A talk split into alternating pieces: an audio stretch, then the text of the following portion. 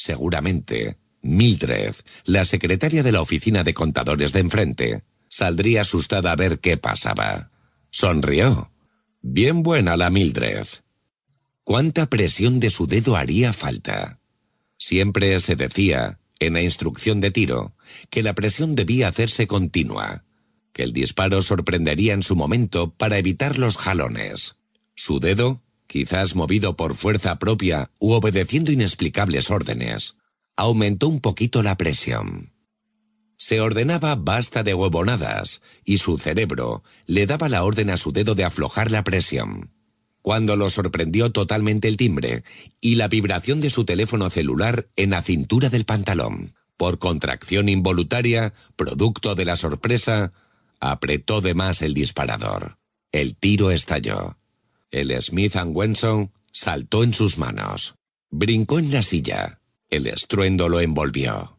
Al mismo tiempo que escuchó el impacto del fuerte proyectil, volaron partículas de polvo, yeso, sintió el soplo del disparo, sorprendiéndose aún más por lo que acababa de ocurrir.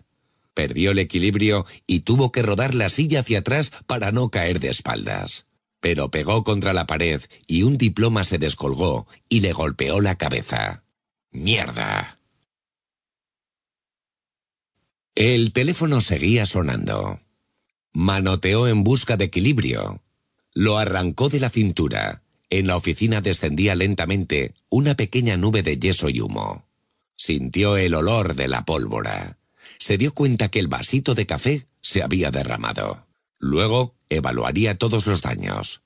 Abrió la tapita del auricular, jurando que estaba por perder la llamada. ¿Aló? Una voz que ubicó en el pasado, pero que no pudo reconocer, le respondió. ¿Aló? ¿Gumersindo? ¿Gumersindo Peña? Terminó de estabilizarse en la silla, dejó el revólver sobre el escritorio y se pegó mejor el celular de la oreja. Sí, soy yo. ¿Quién es? Carajo, ¿tú ya no reconoces a tu jerarquía? En ese momento ubicó la voz. Ferrer, el comisario Ferrer. El mismo que canta y baila Comisario, lo hacía en Miami. Y aquí estoy, en Fort Lauderdale, para ser más preciso. Y ese milagro, comisario. Yo nunca me olvido de los amigos. Oí que tus negocios no iban muy bien. Gumersindo se pasó la mano libre por la cabeza, para ver si tenía sangre. Se levantó para buscar papel para secar el café derramado.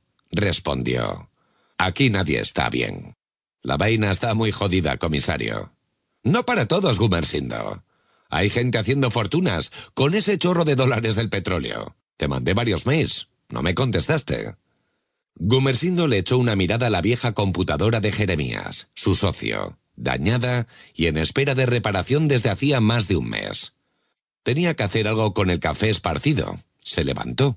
Tengo unos problemitas con el servidor. También te estuve llamando al número CanTV de tu oficina, pero dice que está fuera de servicio. En el bañito no consiguió papel ni servilletas. Miró los recibos pendientes de pago del teléfono cortado, pegados con una tachuela en la cartelera. Los arrancó y los colocó sobre el café derramado.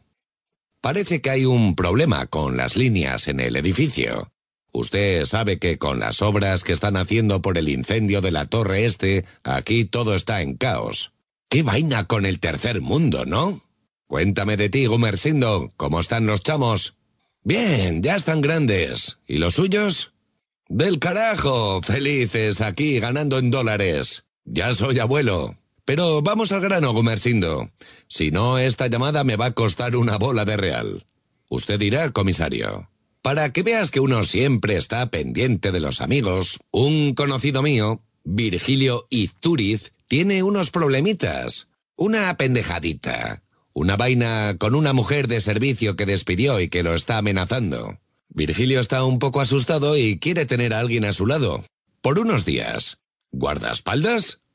Bueno, no lo llamaría así. Él acudió primero a una empresa de seguridad y le pasaron un presupuesto por dos millones diarios por el servicio. Estoy seguro que si le haces una buena oferta, claro, siempre que puedas desocuparte unos días de tus obligaciones. Te voy a dar sus números de teléfono para que lo llames y te entiendas directamente con él. No me hagas quedar mal. Cerró la tapa del celular.